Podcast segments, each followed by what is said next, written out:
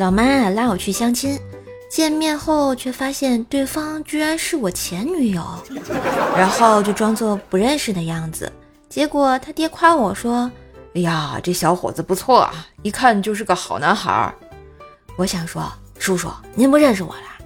想当年您绕操场追着我打，说臭小子就你敢勾搭我女儿，你再勾搭，信不信我打断你的狗腿？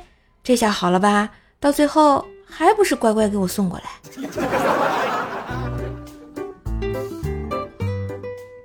一天，一个蜘蛛在某地方布置了天罗地网，可是，一只蚊子居然安然无恙的飞了过去。蜘蛛很是奇怪，急忙叫住那只蚊子问：“这是怎么回事啊？”那只蚊子闻声扭过头，掏出根棍子就敲碎了蜘蛛的脑袋。不长眼的东西，爷是孙悟空。昨天比武招亲，怎么闹那么大风波？嗨，别提了，人家赵二小姐说，不管是谁，只要打赢她，她就嫁。全真教那帮老色逼啊，一听没有人数要求，竟然用了七星剑阵决一胜负。我靠，这么孙子！那新娘最后嫁给了谁啊？真嫁了七个呀？嫁毛啊！七星剑阵有多猛，你不是不知道啊？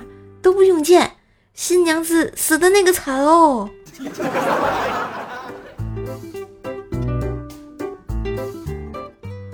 徒弟说：“上学的时候想着上班多好啊，可上了班又觉得特没意思，还不如上学呢。”师傅接着说：“你这种人就是上学学不成，上班干不好的人，只有上那啥能行。”徒弟又好奇的问：“我上那啥行啊？”师傅说：“上吊。”